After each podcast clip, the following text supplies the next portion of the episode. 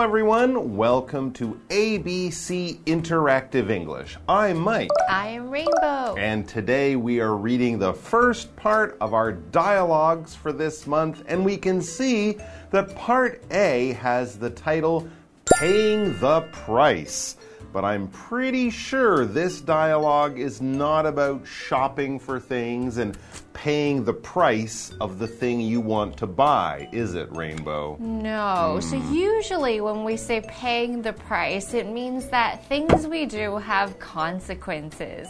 Maybe we didn't think about them before, but then afterwards, maybe we did something and then something bad happened later. That means that we have to pay the price or we get what we did yes. back to us. We get what we deserve. So you will pay the price if you're not ready for that test, if you stayed up too late and then only get a few hours sleep, or if you're just not prepared and not thinking about what you're doing. You might fail that test. That's paying the price. You might be late for school and get in trouble. That's paying the price, or you might just make a lot of mistakes, and that's another way that we pay the price. So I say we get to our dialogue, find out who made a mistake and what kind of price they will be paying. It could get ugly. Let's check it out.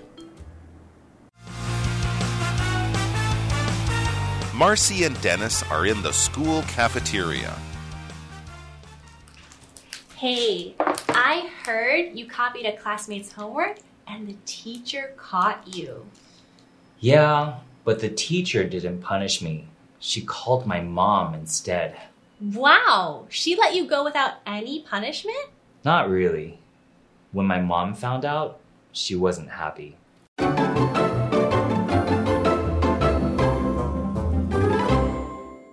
So, Paying the Price is the title of our dialogue, and well, someone will be paying the price for making some kind of big mistake. Let's find out who.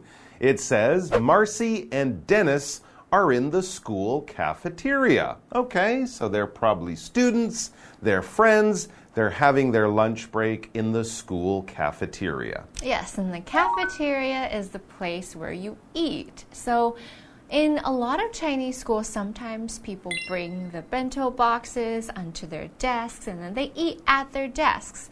But in some schools, for example, in an American school, people might go to a place where you can buy something or you can get something from a buffet and then you would eat there. So, this is a place that's especially for food, for resting, for lunch times. And now we have Marcy and Dennis who are meeting there. That's right. Cafeterias are kind of like restaurants. You often do pay for your food, but they're also types of restaurants we find in big places like schools, universities, hospitals. They will have cafeterias to feed a lot of people very quickly. So there they are, hanging out in the cafeteria, but it seems that food or eating lunch isn't the main thing on Marcy's mind. She heard some big news. So she says to Dennis, Hey, I heard you copied a classmate's homework and the teacher caught you. Whoa, this is big news. And Dennis could be in big trouble for copying one of his classmates' homework. Okay, yes, if you copy something, you make an exact version of it. If I'm copying your homework, I might not try to write exactly like you, but I will have the same answers as you because I probably didn't do the work and I have to show my work to the teacher. I don't have time, so I will copy Rainbow's answers. Hopefully, she got the answers right. We can also copy other things. You might copy a picture or a painting by trying to do one that looks exactly the same. But in this case, he wasn't copying the artwork, he was copying the homework and that is against the rules. So let's go back to our dialogue and find out just how much trouble Dennis is really in. So Dennis says, Yeah, but the teacher didn't punish me. She called my mom instead. Uh oh. So in school, if you did something bad, normally the teacher might punish you. For example, if you copied somebody's homework, the teacher could give you a zero. That is a consequence for doing something bad. A long, long time ago in Taiwan, teacher would hit you with a ruler or a big stick, but they can't do that anymore as a punishment. But calling mom could also be very scary, especially if mom's gonna punish Dennis. Mm, no one wants to be punished by an angry mom. No. That is true. Instead, we would like to get a hug from our happy mom. so when we use instead, we kind of say not A, but B. There's a few ways you can use it. You would say, I hope to get a hug instead of a punishment. You could say that. Or you could say, I want to have a hug. I, I can't get a hug. I will have a punishment instead. So basically, we're talking about one thing that can happen, we can have, or can be true, but it's not that one. It's another one instead, in the place of the first one. Let's get back to the uh, dialogue and see what it says next. Wow, says Marcy. She let you go without any punishment? Yeah, that's quite surprising. So Dennis says, Not really. Oh, she did punish him. When my mom found out, she wasn't happy. So even though the teacher didn't punish Dennis, the teacher just told mom, and mom probably gave Dennis a punishment Hmm. or some silent treatment. We'll find out what happened to Dennis after we come back from this short break. Let me guess. She made you explain your actions. Right, but I didn't feel like it and talked back. That's not very smart of you. I know. My mom made me apologize for being so impolite. Then she had me give her my phone.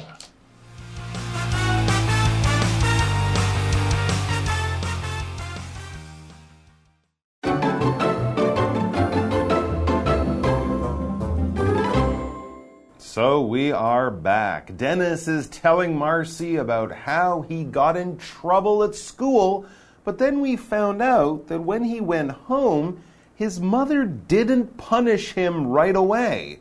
She might have done something else, so we'll find out what. Marcy says, Let me guess. She made you explain your actions. I think a good parent would make the kid explain instead of just saying, I'm going to punish you, I'm going to slap you. Say, Why did you do that? Mm, yeah, sometimes it's worse when your parents say, I'm disappointed in you. Oh, that's very. If they just say, I'm really angry, you're like, oh, you're angry, you'll be better.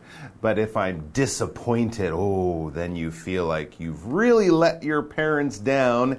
And he would have to explain to her why he copied another student's work and why he got in trouble for cheating at school. So, that's what Dennis had to do. He had an angry mom staring at him. And so he did. He says, Right, but I didn't feel like it and talked back. Oh, Dennis, what are you doing? He was supposed to just explain to his mom, maybe apologize, but he got in a bad mood and he talked back to his mother. Which is not a good idea. So No. Marcy says, That's not very smart of you. That means, hmm.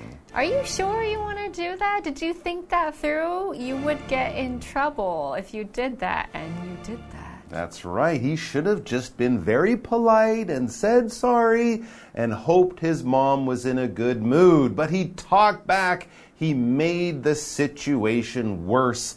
He's now in more trouble. I know, says Dennis. It was a silly thing to talk back to my mom.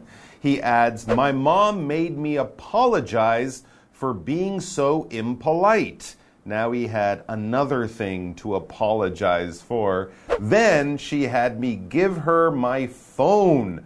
So he had to give his smartphone to his mom. No TikTok, no Instagram, no Facebook, no comics, no games, no phone. This is the real punishment. And before that, of course, he has to apologize. To apologize means to say, I'm sorry. I'm sorry. I'm wrong. I'm sorry. Please forgive me. I'm sorry. I didn't do that on purpose. It's a longer word to say you're sorry and you're wrong. And you should always apologize if you've been impolite. Yeah, this is what we do when we've made a mistake or are in trouble, we've hurt someone's feelings, and we say kind words to make them feel better and to show them that we also feel sorry. And if you don't apologize, that would be impolite. Impolite is just like rude. You're breaking the rules of good behavior. You're doing things that would upset people and cause trouble with your relationships. If you say bad words or call someone bad names, of course, that is very impolite. But even if you're out eating with your friends and you talk with food in your mouth or chew with your mouth open, if you don't say please or thank you or hold a door or offer a seat to an older person, that could also be impolite. It's better to be polite, to follow the rules of good behavior, and to keep everyone around you happy and in a good mood. And we hope you guys are happy and in a good mood and you're not in trouble with your teacher or mom right now. But we'll see you back here tomorrow for another dialogue. Until then, be well, take care of yourselves and each other, and we'll see you very soon. Bye bye.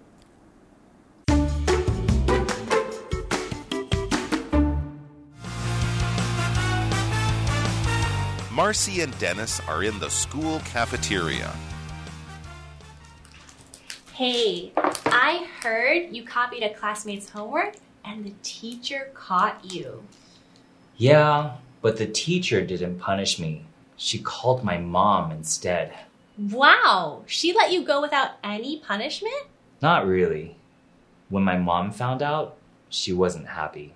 Let me guess, she made you explain your actions.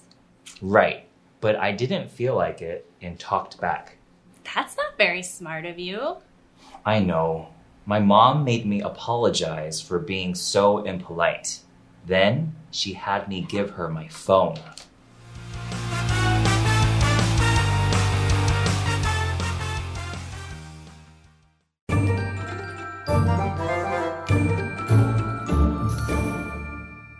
Hello, I'm Tina。我们来看这一课的重点单字。第一个，cafeteria，cafeteria 名词，自助餐厅或者是学生的自助餐厅。I seldom have lunch in the cafeteria。我很少在自助餐厅吃午餐。下一个单字，copy，copy 动词，抄写、复制。You shouldn't let your friends copy your cafeteria.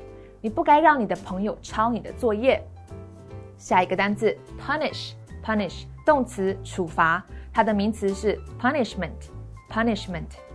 The teacher punished Eric for cheating on the test。老师因为 Eric 作弊而处罚了他。最后一个单词 impolite。impolite 形容词无礼的。It is impolite to talk with food in your mouth。嘴里含着食物说话是不礼貌的。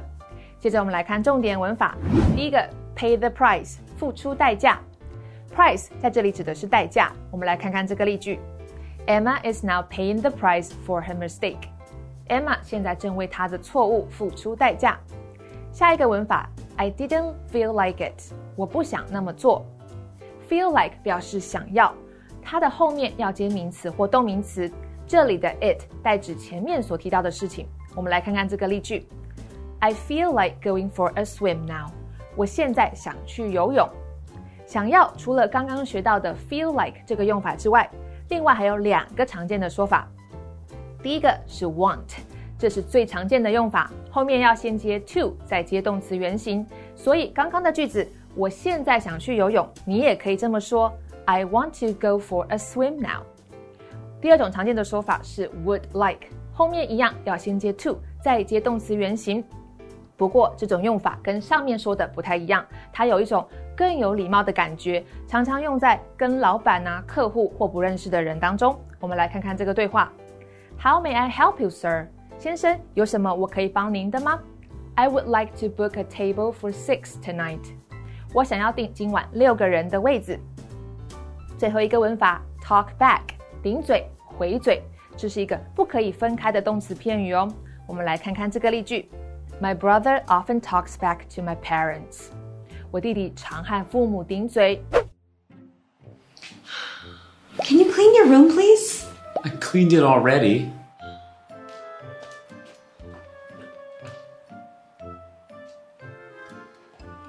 If you don't throw away the trash in your room, you're going to get roaches. Fine. I'll do it now. Can you stop nagging me? How can you say that? Always nagging me here. I'm your mother.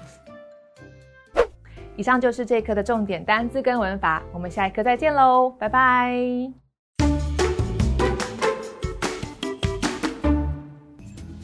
Loons Movis is a jewelry store on Yishu Street. It sells items made of brass. The owner and his family love brass. Loons Movis first sold items online and in clothes shops. In July 2015, the workshop opened for business. The designs have a classy style. The price here is cheaper than in department stores. What's more, even if you don't buy anything from the shop, the designer can still help you make repairs to your accessories.